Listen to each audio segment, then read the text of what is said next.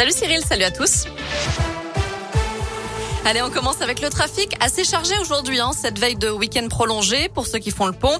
Bison Futé a classé cette journée orange dans le sens des départs. Ce sera vert le reste du temps, vert aussi dans le sens des retours, y compris dimanche. À la une, la pression sur les plus de 65 ans à partir du 15 décembre. S'ils n'ont pas reçu leur dose de rappel, leur passe sanitaire sera désactivé six mois et cinq semaines après leur dernière injection. C'est ce qu'annonce Gabriel Attal, le porte-parole du gouvernement. Une mesure qui ne concerne pas les personnes ayant des comorbidités même si elles sont, elles aussi, incitées à faire un rappel au bout de six mois. Une campagne de rappel sera également lancée début décembre pour les 50-64 ans. Et puis un nouveau record battu hier, 150 000 créneaux de vaccination réservés sur Doctolib en 24 heures.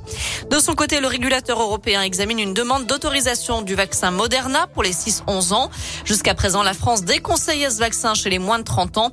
L'Agence européenne des médicaments devrait se prononcer d'ici deux mois.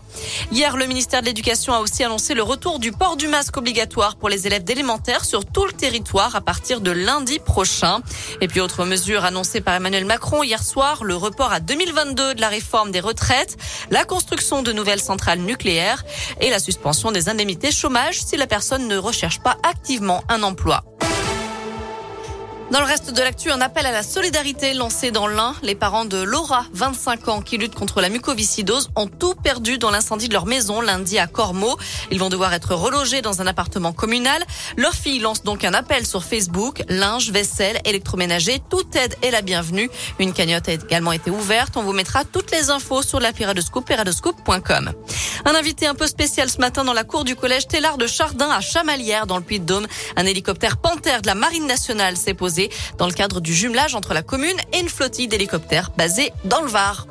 C'est une première en France, la journée contre la précarité énergétique à l'approche de l'hiver. Un Français sur cinq n'a pas les moyens de se chauffer correctement ou vit dans un logement classé F ou G, des vrais passoires thermiques.